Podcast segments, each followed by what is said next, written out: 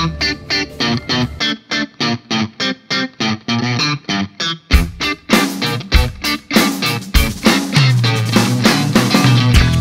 Sejam muito bem-vindos a mais um episódio dos Semibreves. Esse é o nosso episódio número 1 um da nossa nova série Clube do Disco. E vamos falar sobre o disco Sgt. Pepper's Lonely Hearts Club Band. Meu nome é Pedro Janquizur e, como sempre, estou aqui com Daniel Lima. Olá, gente. Estamos aí para mais uma série, mais um trabalho diferente. Agora com um pouco menos de teoria pesada e um pouco mais de diversão para vocês curtirem uma coisa mais leve nesses tempos tão estranhos que a gente está vivendo, né? Aí na quarentena isolados do nosso convívio, nosso primeiro círculo. Então a gente vai investir agora num, numa solução mais amena para os seus problemas. Assim você tem tempo de passar também o conteúdo de teoria mais vezes, né? É, isso aí. Já que o nosso conteúdo de teoria está indo bem longe nos últimos tempos, então a gente está começando a expandir, testar alguns formatos diferentes para expandir também o nosso, nosso catálogo aqui, né? Nessa série do Clube do Disco, vamos explicar um pouquinho como é que vai funcionar? A gente gente vai pegar alguns discos clássicos, alguns discos que a gente acha que todo mundo deveria conhecer, e a gente vai falar sobre o porquê que esses discos são importantes, qual é que é o período que eles são gravados, quais são as contribuições dele para a história da música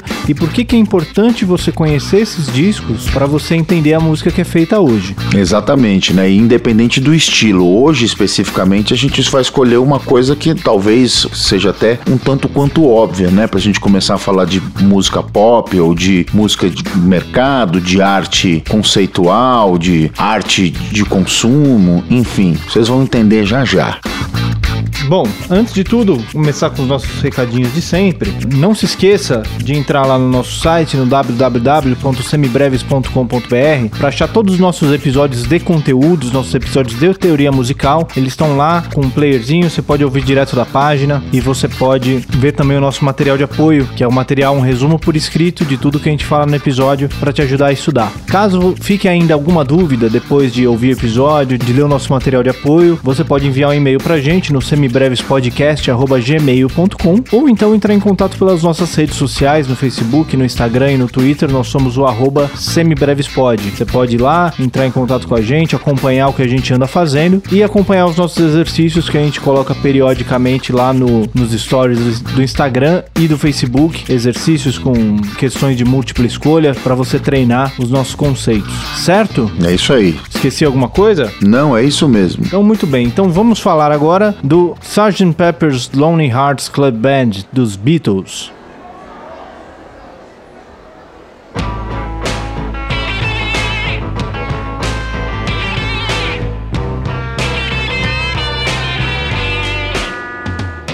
Muito bem. Contextualizando um pouquinho o que a gente pretende fazer com essa série, por que, que a gente vai começar com esse disco dos Beatles?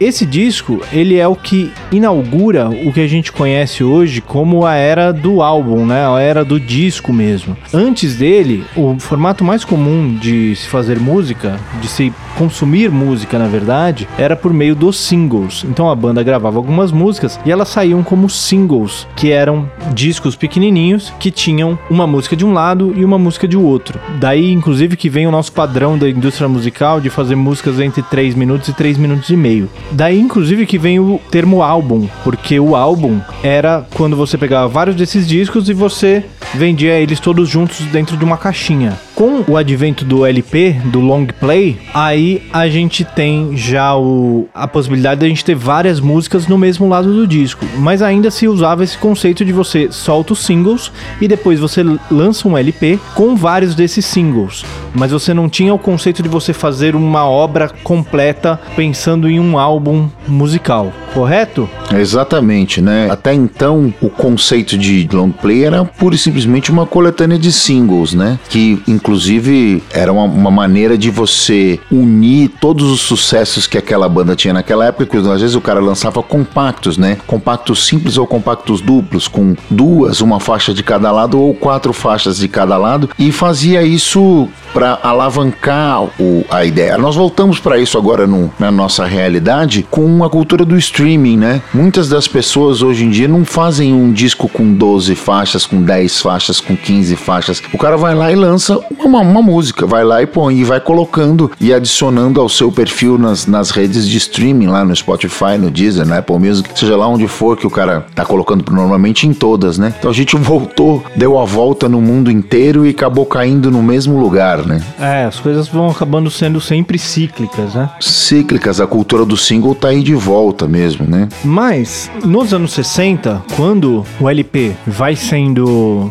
difundido e começa a ter uma, um mercado grande para ele, algumas bandas começam a brincar com essa ideia de se fazer uma obra inteira cobrindo um LP inteiro. Uma das primeiras obras a brincar com isso é o Pet Sounds dos Beach Boys, que inclusive foi uma grande influência para o Sgt. Peppers dos Beatles. É, o Paul McCartney, dizem as más línguas, foi motivado a entrar nessa de fazer o Sgt. Peppers por causa de tanto ouvir o Pet Sounds, né? De é, ouvir aquelas orquestrações, aquelas monte de camada de som. Todos eles eram fãs do Phil Spector, né? E do Wall of Sound, aquelas texturas gigantes com montes de camadas de coisa. E isso tudo muitas vezes reduzido em mono, né? algumas dessas mixagens dessa época já eram estéreo, mas muitas dos caras ainda preferiam gravar em mono. O cara gravava tudo no centro com aquele monte de coisa, então se espalhava aquilo de uma forma dentro do espectro muito de uma maneira muito peculiar, né? Até porque é, a maioria dos aparelhos que as pessoas tinham em casa para ouvir música eram mono. Então você precisava disponibilizar versões do seu disco em mono e em estéreo para que as pessoas conseguissem ouvir em casa. A verdade é que o Sgt. Peppers tem isso, né? Saiu nas duas versões, né? Tem as duas versões, tem as duas versões, é. exatamente. E lançada na época, não é depois, não. Inclusive a versão considerada principal, a mais importante, era mono, porque a maioria das pessoas ainda tinha só é. o aparelho mono em casa.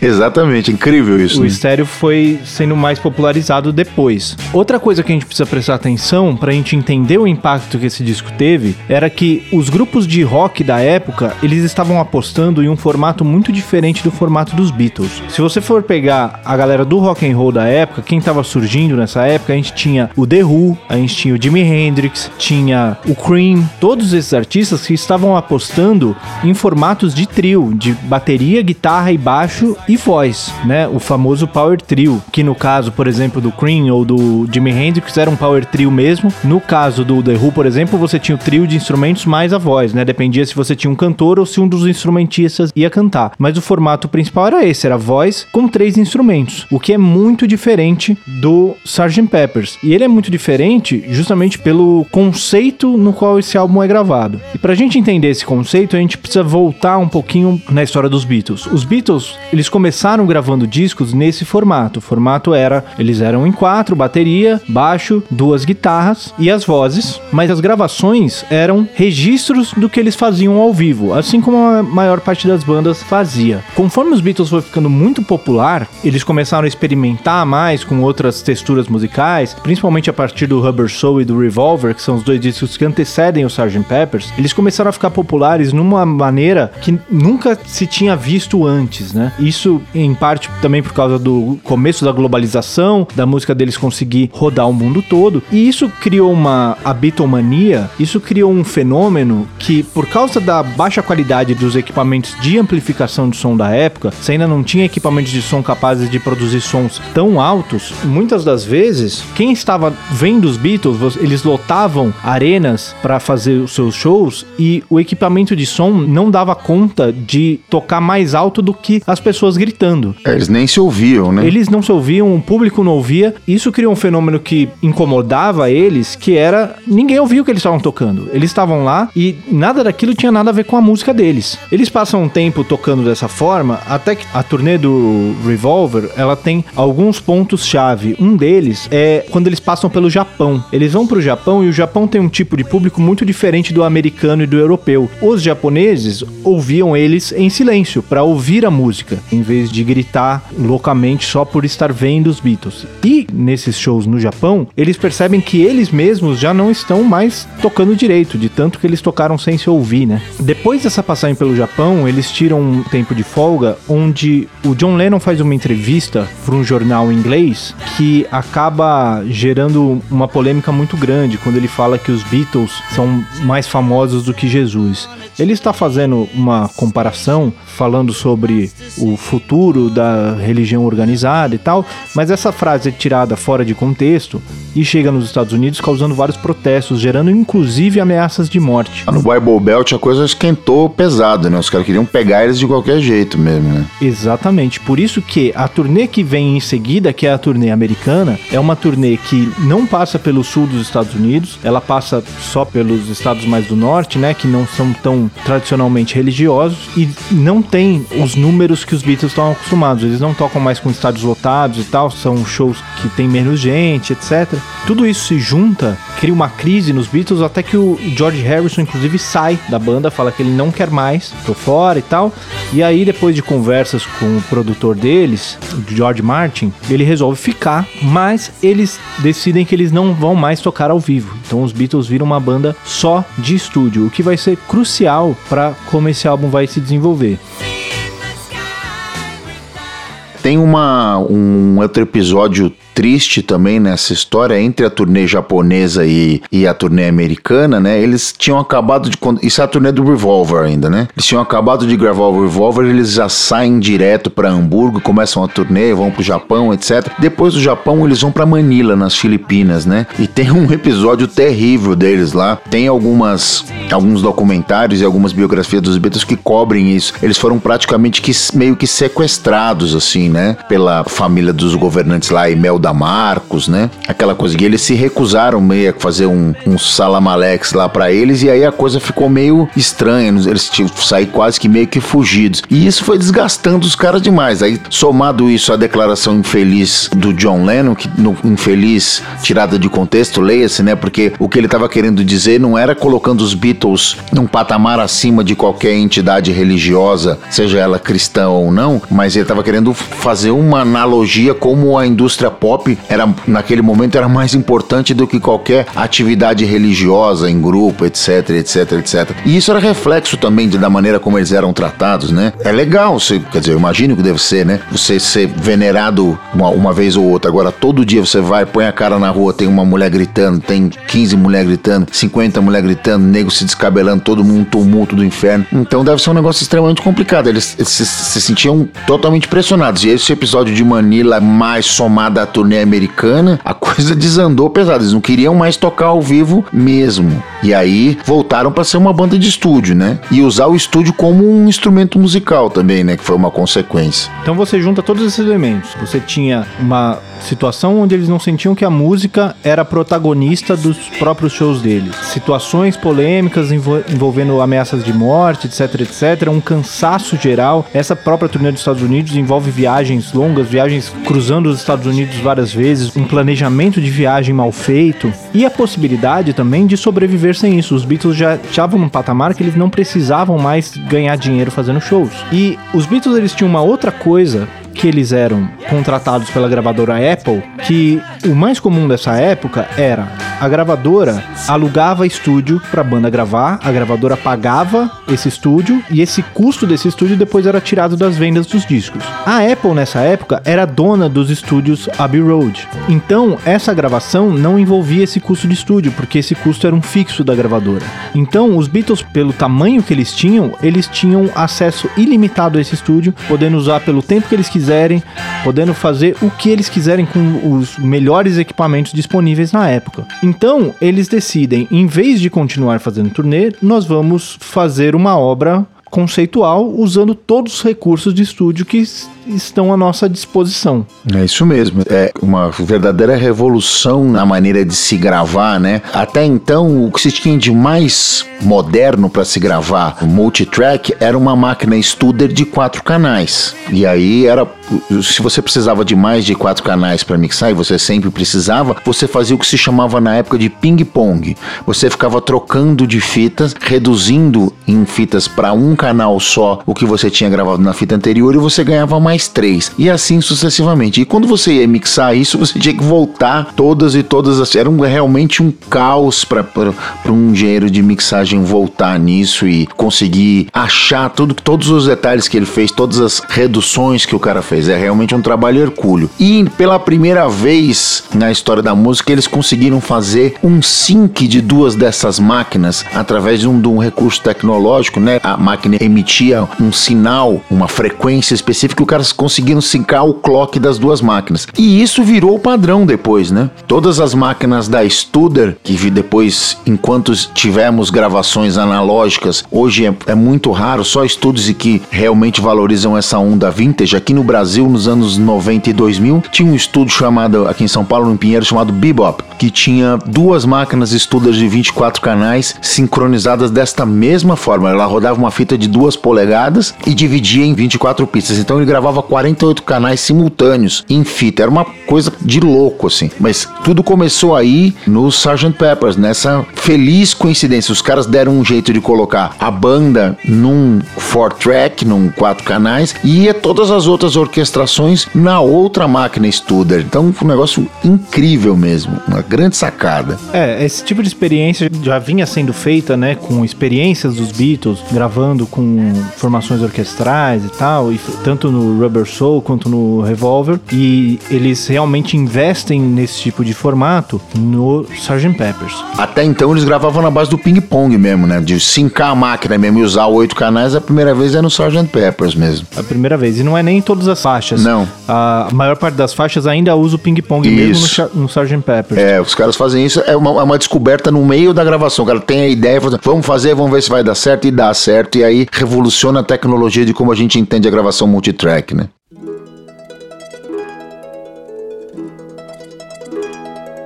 Qual é, é a ideia básica do Sgt. Peppers? Eles começaram gravando, fazendo experimentos e tal, e eles vêm com muitas influências nas férias que eles tiraram depois dessa turnê americana. O George Harrison vai para a Índia, o John Lennon vai gravar filmes, e cada um vai meio que fazer suas coisas e voltam com outras influências e, e ideias diferentes de como se fazer música. E eles começam a gravar coisas que estão meio desconexas uma da outra, né? Começam a gravar coisas, cada um meio indo buscando uma onda diferente, cada um buscando um caminho diferente. Eles não estavam mais tanto funcionando como uma banda mesmo, como uma visão só que os quatro compartilham. Então, a grande sacada do Sgt. Peppers vem do Paul McCartney, que ele resolve criar como se fosse um show de variedades dentro de um disco. Ele cria uma banda fictícia, que é a Sgt. Pepper's Lonely Hearts Club Band, que é um título que eles criaram como uma piada por causa de outras bandas que estavam surgindo na época com esses nomes muito grandes e tal. Eles começam a brincar com essa coisa, então ele cria essa banda fictícia e que teria todos esses atos diferentes no meio e cria um disco como se fosse um show dessa banda. Tanto que esse é o primeiro disco que ele é feito sem os cortes entre uma música e outra, que era muito comum no LP que você conseguia até olhar pro disco e ver onde estavam os espaços entre as músicas. Você conseguia pular de uma música para outra. No Sgt. Peppers eles fazem um disco sem esses cortes entre uma e outra, porque a ideia era ser como uma coisa só. Por isso que a gente fala que é um disco conceitual. Ele fecha o disco dentro desse conceito de, na verdade, não ser fechado, né? De abarcar o mundo inteiro. Daí, inclusive, que vem a capa dele. A capa é uma aquela capa com os quatro Beatles no meio, com aquela fantasia que seria da banda do Sgt. Peppers, com um monte de personalidades, de artistas e da história, etc. Tem artistas de cinema, artistas plásticos, músicos, políticos e etc. Que a ideia é ser um disco que abarca todo esse espectro do, da arte, né? Tudo que eles conseguirem colocar ali dentro. É, fora o fato deles criarem um alter ego num momento como esse, é, é autoexplicativo, né? Os caras estavam cansados de, de ser eles mesmos, de ser chaleirados e endeusados e perturbados o tempo inteiro pra ah, não, aquela bitomania incessante, incrível, nada mais justo que os caras criarem personas para que eles pudessem pudessem assumir naquele momento e, de repente ter mais liberdade para fazer o que quiserem, né? Não ficar preso no, no estereótipo Beatle daquela coisa toda, né? Os mop tops, aquela coisa, enfim. Toda grande vantagem cria sempre uma desvantagem em inversa proporção, né? Tem jeito. É, eles estavam presos nessa imagem deles, nessa né, imagem dos Beatles de antigamente, que eles já não queriam mais ser. E além de tudo, isso liga com uma outra questão que é muito presente nos Beatles dessa época, que é a questão de envelhecer e de amadurecer. A gente encontra esse tema tanto nas duas músicas que são as primeiras gravações depois do Revolver, quando eles começam a fazer as gravações do Abbey Road, que acabam saindo como singles antes do disco. Então elas não entraram no corte final desse disco, que são a Penny Lane e a Strawberry Fields Forever. Além disso, a gente tem no Sgt. Peppers, a gente tem a She's Living Home e a When I'm 64, que são músicas sobre envelhecer, amadurecer, sair de casa, esse processo de crescimento como um todo. Você tem no Penny Lane, no Strawberry Fields Forever, lembranças da infância. Você tem no She's Living Home uma música sobre como a adolescente rebelde tá saindo de casa e, e, foge de casa apesar de todos os esforços bem intencionados dos pais dela. E você tem no When I'm 64 uma criança, um adolescente imaginando como seria a vida dele quando ele já tivesse mais velho. São todos esses temas sobre amadurecer, né? Sobre como você vai crescendo, você lembra da sua infância, você imagina a sua vida adulta, essa coisa de você fugir de onde você está, você fugir dessa situação onde você está confortável, mas você quer uma vida diferente para você. Tudo isso tem muito a ver com esse momento que os Beatles estão passando. É, e como curiosidade incrível, é, né? Essas duas músicas, Strawberry Fields Forever e o Penny Lane, que saíram como singles, foram uma, é, uma pressão da época do Brian Epstein, né? Que queria, que queria lançar algum single, que eles já faziam seis meses que não lançavam coisa nenhuma nova, né? E aí sai um single de dupla face, que seria um, não tem um single e um lado B, são dois singles dentro da, do mesmo pack. E o George Martin diz que esse foi o maior erro da carreira carreira dele de ter tirado essas duas músicas do Sgt. Peppers. Imagina, duas músicas desse peso, dois clássicos absolutos ficaram fora do disco porque saíram em single antes, né? É um negócio incrível. Eles chamam esse disco daquele formato de dois lados As, né? Isso, dois lados As, é. Eu acho que ele até chega a sair como, como um disco só, né? Com os dois lados, só que. Sai com duas capas, é. Só que ele não tem marcado o lado A e lado B. As isso, duas, isso. Você pode ouvir uma depois outra e tal. Nenhuma delas é mais importante do que a outra. E ele sai com duas capas, né? Sai do, do vira de um lado e do outro, são as capas dos dois singles.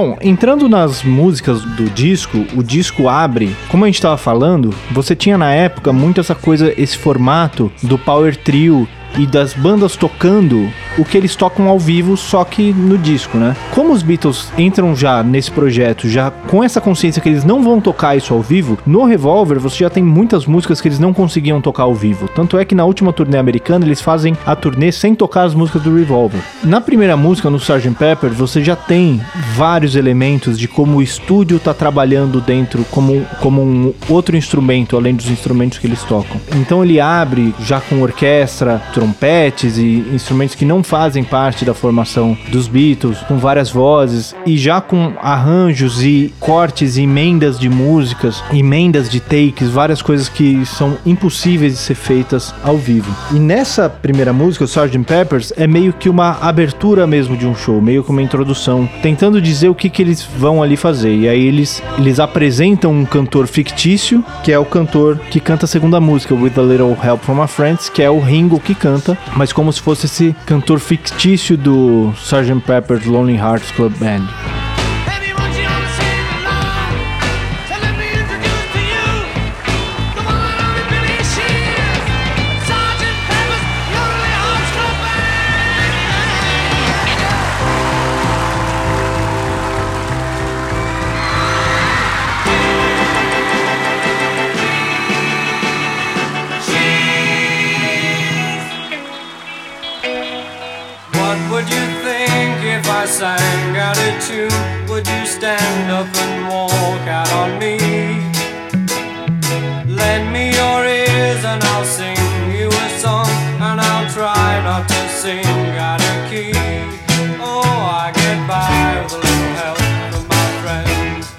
Dessa segunda música que o Ringo canta, né, que ficou, também ficou conhecida como a versão do Joe Cocker depois, que é o With a Little Help from My Friends, ele tem uma... O Ringo era sempre subestimado por uma sua capacidade de lead sing, né, de cantar solo, etc. Até como musicista, muitas vezes. Muitas das pessoas não levavam o Ringo Starr a sério, né, que é uma verdadeira barbaridade, né, ele é a cola que junta aquilo tudo, na minha modesta opinião. Mas eles têm uma certa ironia na própria letra dele de, de falar assim, ó, oh, eu não consigo cantar direitinho, mas com a ajuda dos meus amigos eu me vi.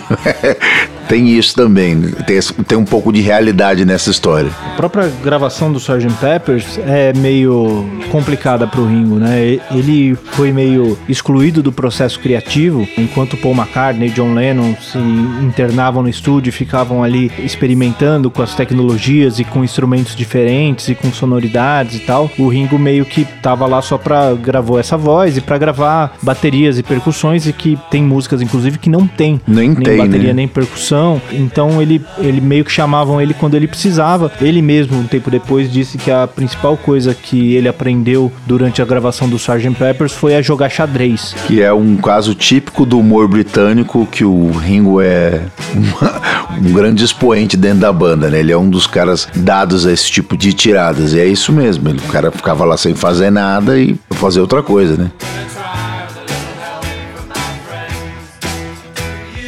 Eu acho que não, não vale a pena a gente ficar entrando em cada música e sobre o que, que ele fala, etc, etc. Mas mais dá uma ideia de como é que é a estrutura do disco, né?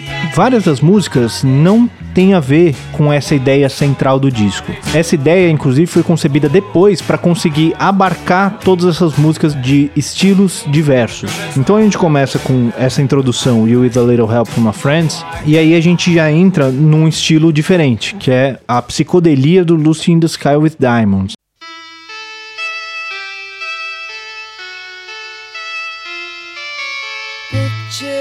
Yourself in a boat on a river with tangerine trees and marmalade skies. Somebody calls you, you answer quite slowly. A girl with kaleidoscope eyes. Lucy in the Sky with Diamonds já tem um outro elemento muito presente nesse disco, que é a alusão um tanto velada ao uso de drogas. No caso do Lucy in the Sky, nem tão velada assim, né? Apesar do John Lennon jurar que ele se inspirou num desenho do Julian, filho dele, que era, tinha uma amiguinha chamada Lucy, ele tava no céu com os diamantes, e tava falando mesmo, era de LSD, era óbvio, né? Ele nunca admitiu isso, mas fica bem claro pela letra e, e mesmo pelo instrumental, pelo arranjo, que é um lance meio da, de psicodelia mesmo. Bom, pensa, né? Picture yourself on a boat on a river with tangerine trees and marmalade skies. Do que, que ele tá falando? Careta não tá, né, velho? Vamos combinar, né? É, então. Você tem várias outras alusões. Você tem no. Qual música que é? Que ele fala do Henry the Horse. É pra uma alusão à heroína, isso, né? Tanto o Henry quanto o Horse seriam apelidos pra heroína. O Fixing isso. a Hole, né? Que seria, você poderia traduzir como consertando um buraco ou arranjando um buraco, né? Arranjando um buraco seria o buraco da agulha da heroína e tal. É, John Lennon já usava heroína nessa época, segundo consta. E você tem, mesmo no With a Little Help From My Friends, ele fala I get high with a little help from my friends, né? Eu fico alto com a ajuda dos meus amigos. Ou eu fico doidão, né? Que poderia ser uma outra alusão ao uso de drogas também. O que fez com que várias músicas fossem tiradas do catálogo das rádios, inclusive várias rádios se recusassem a tocar várias das músicas desse disco. Inclusive, esse disco é um disco, na história dos Beatles, ele tem essa outra particularidade que ele não tem músicas que se destacam tanto, que entram assim, essa é uma música isolada que todo mundo conhece. Esse disco ele é mais conhecido como uma obra completa mesmo, até pela, por esse conceito dele, né? Talvez o A Day in a Life, mas era um, até ela entra numa posição estratégica do disco, como depois do disco Sim. ter fechado até, né? A Day in a Life é um clássico do repertório dos Beatles, né? Fora até desse, se você fazer uma coletânea de singles, por exemplo, fizer 15 músicas dos Beatles espetaculares, a Day in a Life provavelmente tem que entrar, mas ela tá até fora, né? Porque a, o disco fecha na, na faixa anterior, tem a, o, o, suposto término daquele show, daquele show de variedades do Vaudeville, né? E a Day in the Life entra depois. Mas é bem isso mesmo, a força do álbum como um todo é muito maior do que os próprios singles, né? Talvez se tivesse Strawberry Fields Forever e Penny Lane, isso não tivesse acontecido. Então quer dizer, o acaso operou para a mítica do álbum aí, né? Bom, depois da Lucy in the Sky with Diamonds, a gente entra com Getting Better, e Fixing a Hole, que são músicas um pouquinho mais tradicionais, né, do ponto de vista de arranjo e de sonoridade, são mais como uns Beatles tradicionais. Depois a gente tem a She's Living Home.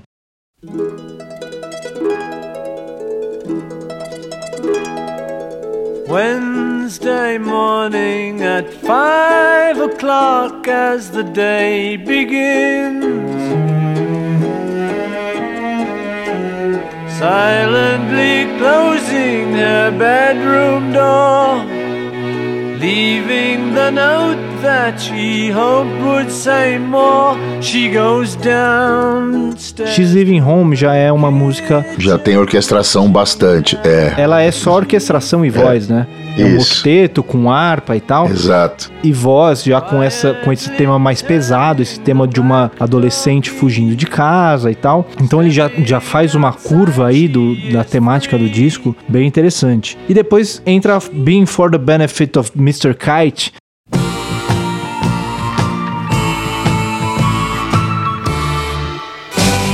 the benefit of Mr. Kite, There will be a show tonight on trampoline. The Hendersons will all be there. Later, Pablo Frank is there. What a scene! Over men and horses, hoops and garters. Lastly, through a hogshead of real fire.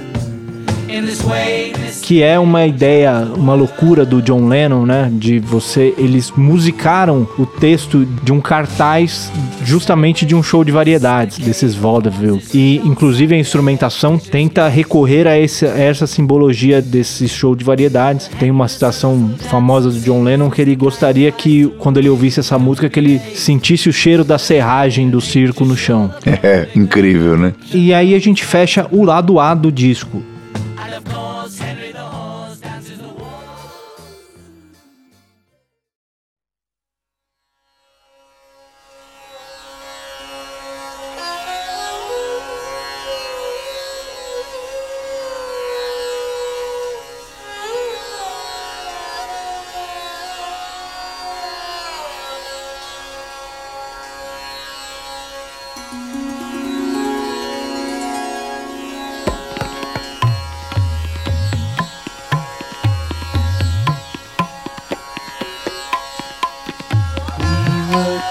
No lado B, a gente começa com a Within You Without You, que é uma música do George Harrison, que vem diretamente daquela experiência dele na Índia. Então é uma música com uh, cítaras e melodias vocais que remetem a esse repertório. Né? Seria como uma fusão entre a música pop inglesa e essa música indiana. É, tem uma parte de percussão, cheio de tabla também, um negócio incrível, é. melismas orientais, ela é toda modal, toda paradona, assim, num, num, com uma harmonia bem, bem estática. É, é maravilhoso essa ideia. Ele vem bem daquelas ondas que ele teve de aula com o Ravi Shankar, né? E o cara começou a mostrar as coisas dos ragas indianos, as polirritmias. Claro que isso tem o filtro do pop rock inglês, do George Harrison tocando, né? Não é um músico indiano fazendo isso. Então tem, óbvio, um, um caráter mais pop, uma cara mais pop, né? Não tem, não fica com aquele só com a sonoridade indiana, mas ela salta aos olhos em relação às outras. É bem, ó, o Jorge pôs a música dele no disco, tá aqui, esse, entendeu? É bem para isso mesmo, bem para marcar essa, essa fase dele, o que, que ele tava ouvindo, fazendo e tocando.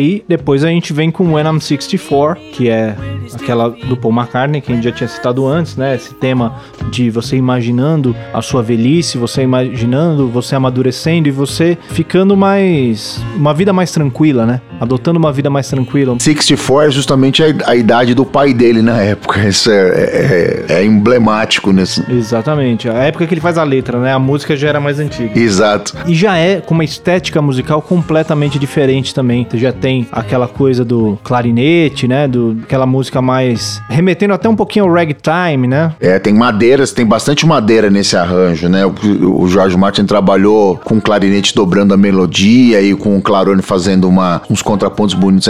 Esse arranjo é incrível mesmo, né? George Martin na sua melhor forma. E aí nós temos também Lovely Rita e Good Morning, Good Morning, que são músicas também mais dentro do estilo normal dos Beatles, digamos assim. É, Good Morning tem uma, uma agravante da letra do John Lennon cheia de tédio familiar, né? Daquela coisa dele saindo do casamento depois que ele vai, logo ali depois do, da gravação do. Ele vai conhecer a Yoko, vai se separar da Cynthia e tal. Era bem um, um reflexo da, da, do tédio familiar que ele achava que não queria mais estar dentro daquela. preso dentro da, das amarras da família tradicional, etc, etc.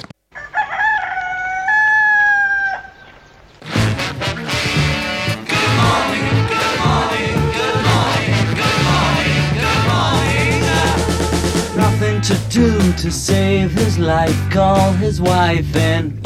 Nothing to say but what a day. How's your boy been? Nothing to do, it's up to you.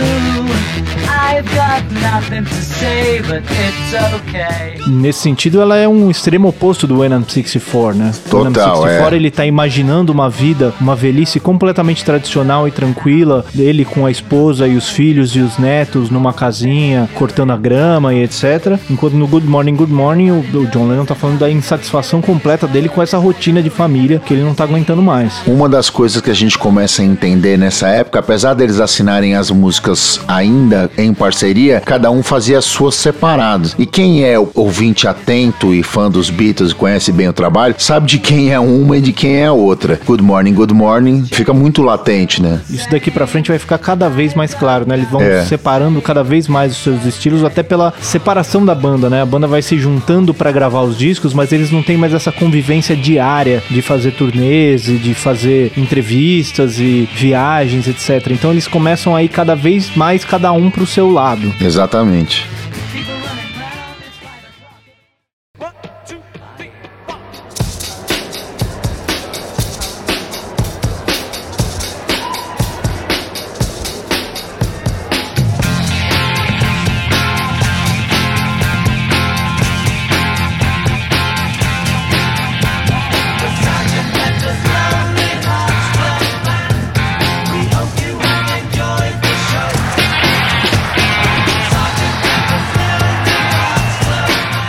Seguida, depois da Good Morning, Good Morning, nós temos a reprise do Sgt. Pepper's Lonely Hearts Club Band. Aí já com um arranjo mais de hard rock mesmo, né? Um, um rock and roll com guitarras e tal, com uma energia mais para cima para terminar o disco mais para cima mesmo. Encerrando meio que essa apresentação dessa banda fictícia do Paul McCartney. E aí logo depois ainda pinta o bônus track, né? Que aí fora de tudo isso aí entra o Day na Life, né? Que é se eu tivesse que escolher uma música desse disco, eu escolheria essa, assim.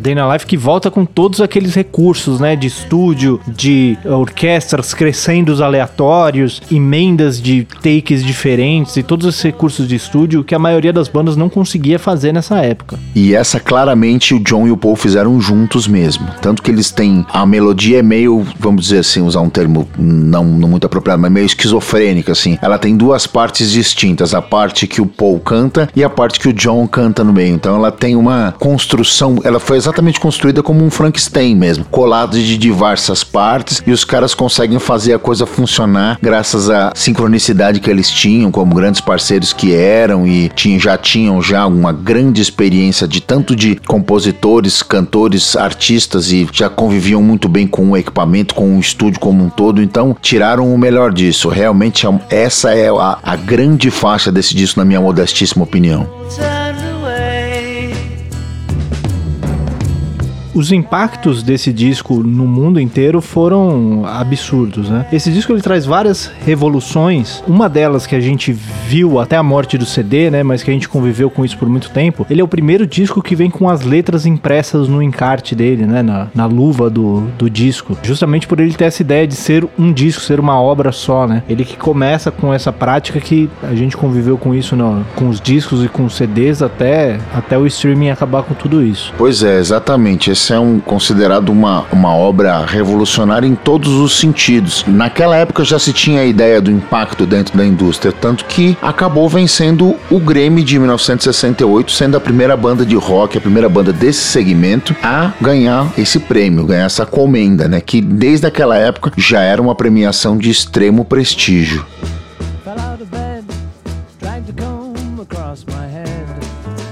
Isso aí, Daniel. Então, quais são as suas impressões pessoais do Sgt. Peppers? De uma certa forma, o Sgt. Peppers, eh, e eu vou falar aqui não como numa outra posição, como uma posição de fã mesmo, que não, tenho nem pretensão de, de, esconder isso de ninguém. Esse é um disco que eu gosto muito, de uma banda que eu gosto muito, que tá na minha formação como ser humano, né? Meus pais escutavam esse disco em casa e isso desde antes de eu nascer. Então, o Sgt. Peppers ele é o pavio detonador de vários momentos, vários movimentos que iam acontecer ali na década seguinte. Ele é da segunda metade da década de 60 e na década de 70 você vai ter diversos movimentos, como rock progressivo, como rock psicodélico, as experimentações, tudo isso começa ali no Sgt. Pepper. Ali dali por diante a coisa começa a ficar interessante nesse sentido. O rock passa a ser não só mais fã, né? For fun. Ele tem, num, eles investem não mais só na forma de apresentar, mas também no conteúdo. A mensagem passa a ser muito importante. Então eles inauguram esse conceito de arte rock, de rock conceitual, enfim.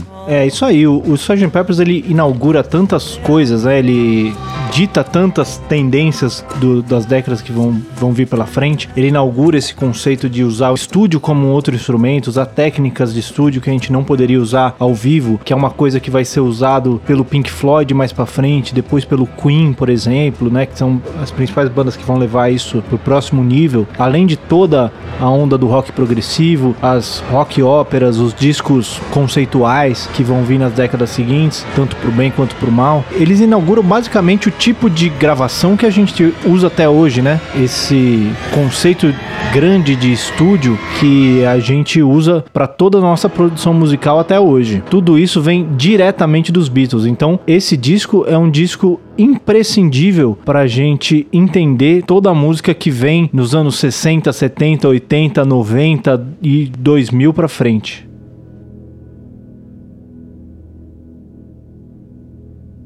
Bom, Daniel, mais alguma coisa a dizer do Sgt. Peppers? Não, é isso mesmo. Eu acho que essa é a, é a ideia. A gente conseguiu cobrir de uma forma pouco tediosa ou ligeiramente sucinta, né? Uma grande obra, sem ter a pretensão de esgotar esse assunto. A gente podia fazer mais uns 10 episódios sobre isso, no mínimo. É, a nossa intenção aqui não é dizer tudo que tem para ser dito sobre o Sgt. Pepper. É só de instigar em quem tá ouvindo a gente que vá buscar esse disco, vá ouvir e pesquisar e entender o que ele representou para nossa música e fazendo isso que consiga compreender um pouquinho melhor o que, o que a gente faz até hoje. É isso aí. Encerramos então? Encerramos. Mais um episódio entregue, agora numa nova série. Então é isso aí. Esse foi mais um episódio do Semibreves, o episódio 1 do nosso Clube do Disco. Semibreves tem apresentação de Pedro Janquizur e Daniel Lima, produção de Pedro Janquizur e Daniel Lima, edição de Pedro Janquizur e consultoria técnica de Marco Bonito. Muito obrigado a todo mundo que ouviu até aqui e até semana que vem. Valeu, gente. A gente se ouve. Um abraço a todos.